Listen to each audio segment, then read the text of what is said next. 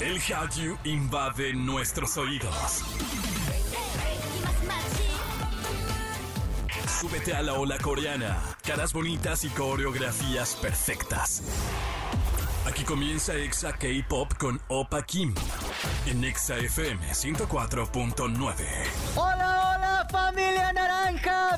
Bienvenidos a este programa que se llama Exa K-Pop a través de la gran cadena naranja. Yo soy Opa Kim y como siempre, muy contento, lleno de energía nueva, buena. Es el primer programa de- del año, entonces hay que disfrutarlo. No, hombre, yo ahorita no me ven. Espero y ustedes estén igual de felices que yo. Estoy sonriente, hasta la piel me cambió. Todo. Ay, nuevas oportunidades de este 2024 que tenemos y ojalá que nuestros propósitos, perdón, se cumplan. Por ahora tenemos preparado un programa bastante lindo. Los invito a que nos sigan en redes arroba XFM y arroba Opa King Pop. Sin más, escuchemos lo que tenemos para hoy. Félix de Stray Kids recibe el 2024 de la mejor manera posible. ¿Qué pasó? Aquí te cuento. Y Sansi nos dirá cuáles son los animes más esperados de este año. Y por cierto, feliz Día de Reyes a todos los que nos están escuchando. Eh, a los niños, obviamente, esperemos y les hayan traído los Reyes Magos lo que hayan pedido. Que hayan eh, puesto la cartita, la leche, las galletas, los zapatitos. No sé si aquí en la Ciudad de México o en, o en otros lados de la, de la República Mexicana o en Latinoamérica se acostumbra, pero en mi casa dejaba, bueno, yo cuando era niño dejaba zapati- mis zapatitos así regados en la casa, ¿sí, no? Y en, y en donde dejabas los zapatos te traen el regalo. Es bien lindo despertarte y ver, y así con toda la emoción y ver, a ver qué me trajeron. Y vas descubriendo, ay no, qué emoción tan linda. En verdad, un saludo para todos los que les trajeron algo los Reyes Magos. Por ahora vámonos precisamente con los reyes, pero los reyes del K-Pop. Ellos son BTS, esto se llama Boy With Love y en todas partes, ponte Exa. Exa K-Pop. Exa K-Pop. Estás escuchando Exa FM e iniciar el año a veces, a veces es pesado, pero muy emocionante por todas las oportunidades que tenemos y que podemos aprovechar. Y quien empezó muy bien este 2024 fue Félix de Stray Kids.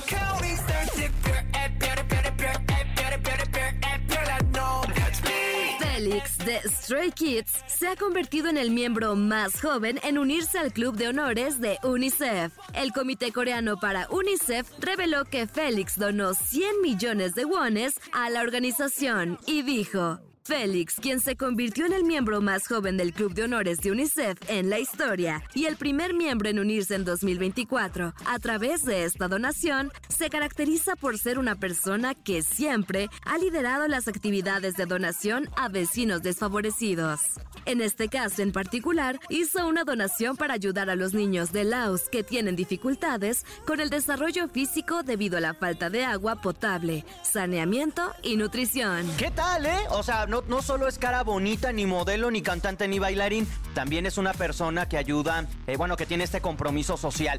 Él, o sea, Félix, dijo... Participé en esta donación porque quería compartir el amor que recibí. Espero que los niños de Laos que sufren diversas dificultades debido al agua contaminada, malas condiciones higiénicas y nutrición insuficiente crezcan con buena salud en un ambiente más seguro en el año nuevo. Y a ver, sé que va a haber detractores y haters de que, ay, con eso no se va a solucionar. Evidentemente no, no se soluciona, pero sí ayuda muchísimo, porque todas estas causas requieren esfuerzo y dinero. Y bueno, un saludo también a todas las personas que, a enfermeros, a personas que trabajan en los DIF, que día con día hacen eh, que este mundo sea un poco mejor. Y que por cierto, bueno, pero ese es de otro programa, mejor luego se los cuento. Vamos con música, ellos son Stray Kids. Y sé que esto es Christmas, Christmas Evil, ya pasó la Navidad, pero dice Félix Navidad. Entonces nada más porque dice Félix, la vamos a escuchar en todas partes. Ponte Exa. Exa K-Pop. Exa K-Pop. Estamos de regreso con más en Exa K-Pop. Gracias a toda la gente que nos está escuchando, que nos sintoniza en cada programa. Por ahora, vámonos con esto. Animexa con Sansilu. Y en otro capítulo le damos la bienvenida a este primer programa del 2024. A mi waifu Sansi, ¿cómo estás? Muy bien, ya muy descansada, muy feliz porque al fin se vienen nuevos animes y va a estar bueno e interesante este año. Y Que por cierto, hay mucha expectativa sobre muchas cosas. Sí, porque no, no vamos a hablar de todo. O sea, en especial, hoy vamos a hablar de, de un anime que nos vas a, a platicar por qué está tan leveleado y así se llama. Ah. Pero también Avatar, el de el live action, Ajá. también como que es de lo más. Sí, ¿No? sí, se, se No, no menciona, es que yo no, yo no soy tan fan de, de Avatar realmente. Sí, no, yo tampoco, Nunca pero fui, pero sí hay mucho fandom fuerte. Además, esta vez con lo después de One Piece, que lo, hicieron bien, habrá que ver si, si nos bueno, atrapa más el live action que el. Hablando de live actions, también se viene el live action de My Hero Academia. Entonces, también ahí, también Pero de ahí cero. ponerle ojo. ¿Cómo que de ojo? O sea, de ojo, de inicio. O sea, de inicio. O sea, Sí. la historia de. Pues sí, el inicio, inicio. Sí, la ah, bueno, de también habrá que ver. Academia, Sí, sí, sí. Entonces, pues se vienen live actions interesantillos. Hoy Sansi, como rapera promedio, se vienen cosas grandes, nos va a platicar de un anime que se llama... Solo leveling. A ver, ¿por qué hay mucha gente que quiere ver algo que todavía no sale? Ah, bueno, pues es que mira, esto es desde el 2021 que se hizo muy famoso, pero como manhua y como webtoon. O sea, propiamente coreanos. Coreano, exactamente. Entonces, pocas veces vemos este tipo de producciones, o sea, pocas veces vemos, se ve más en K-dramas, ¿no? Que agarran el webtoon y lo hacen una serie. Pocas veces lo vemos que lo hagan en anime. Y aquí hay mucha disputa porque dicen, ok, estás tomando algo coreano y lo animas en Japón, eso te lo hace anime. Porque los puristas del anime dicen, no, el anime tiene que salir sí o sí de historias o novelas japonesas animados por japoneses. Entonces aquí es como Hay un la- programa que lo explica, de hecho, nuestro. Ajá. Vayan al podcast y escúchenlo. Entonces aquí es como esa, esa polémica de, es que ¿por qué lo consideran anime si es coreano?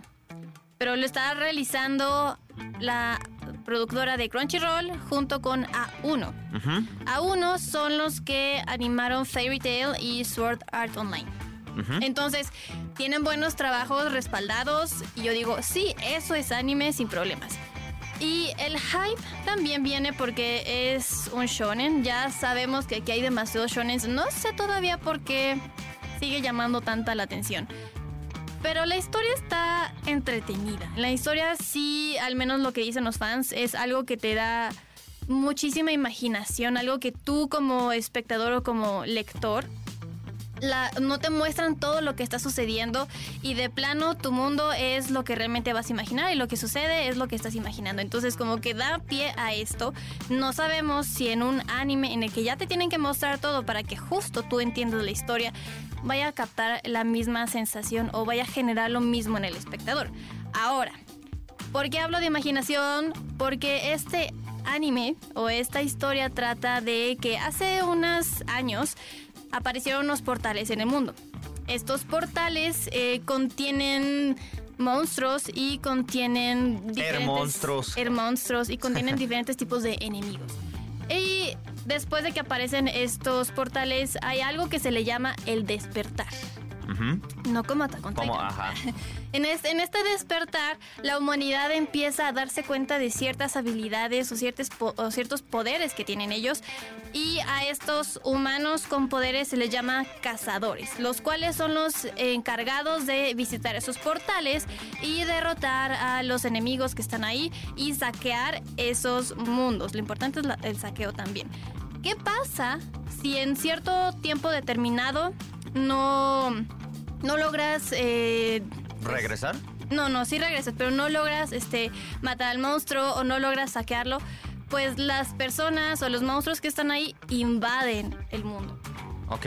Entonces es un ir y venir entre los portales, por lo cual no es un isekai. Un isekai es cuando renaces en un mundo, sino aquí nada más es simplemente eh, un género de acción y fantasía en donde vas eh, cambiando de portales. Pero tenemos nuestro protagonista, que es un cazador el cual no tiene tantos poderes o tantas habilidades Y como ya lo serían, mal, ya como lo serían mal. exactamente algún otro cazador que es pues más hábil. Y es básicamente la historia de él a través de estos portales. eh, O sea, un niño sin talento va a descubrir que era el salvador del mundo. Mira, yo no sé ni qué pensar. Mira, además, yo sé que va a estar revelada porque el, el opening está hecho por Tomorrow by Together. Es con la- Hiroyuki La, Awano. la historia es coreana. Tomorrow by Together ahorita en la generación del K-pop son top, entonces como que viene todavía más, pero cuando lo ensalzan mucho es porque en el fondo la comida está desabrida. No, lo creo en este en este tipo, o sea, siento siento que este shonen eh, sí va a estar a la par en el momento como lo fue Jujutsu, en el momento como lo fue Chainsaw Man, en el momento como lo fue también Attack on Titan, o sea, es un anime bastante movido, bastante atractivo para los fans de este género. O sea, realmente sí siento que es bueno, la historia es muy buena y tuvo demasiada, pues sí, tiene demasiada importancia en el fandom, tanto japonés como coreano y pues los lectores de los webtoons.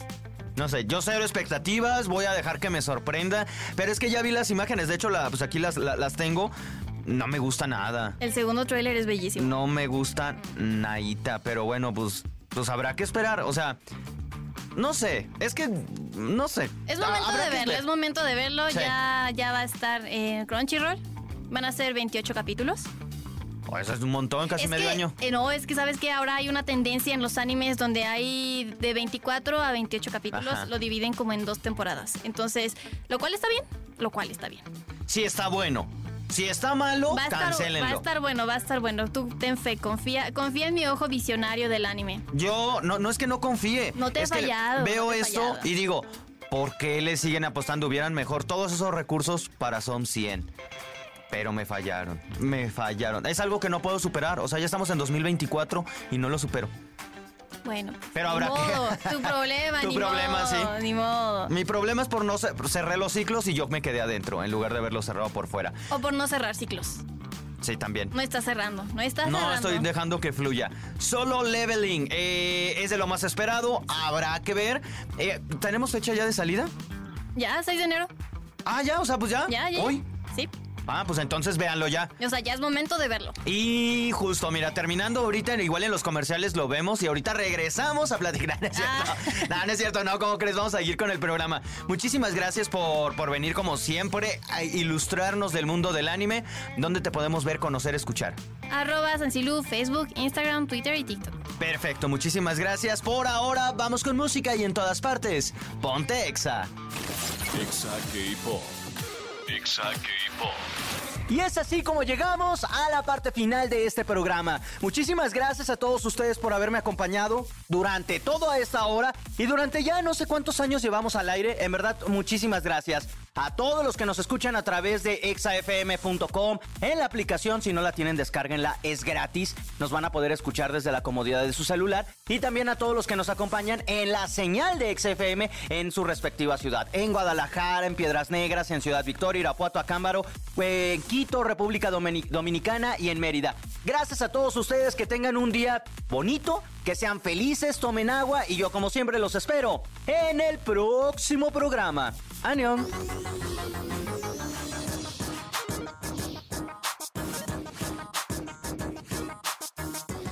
Esto fue Exa K-Pop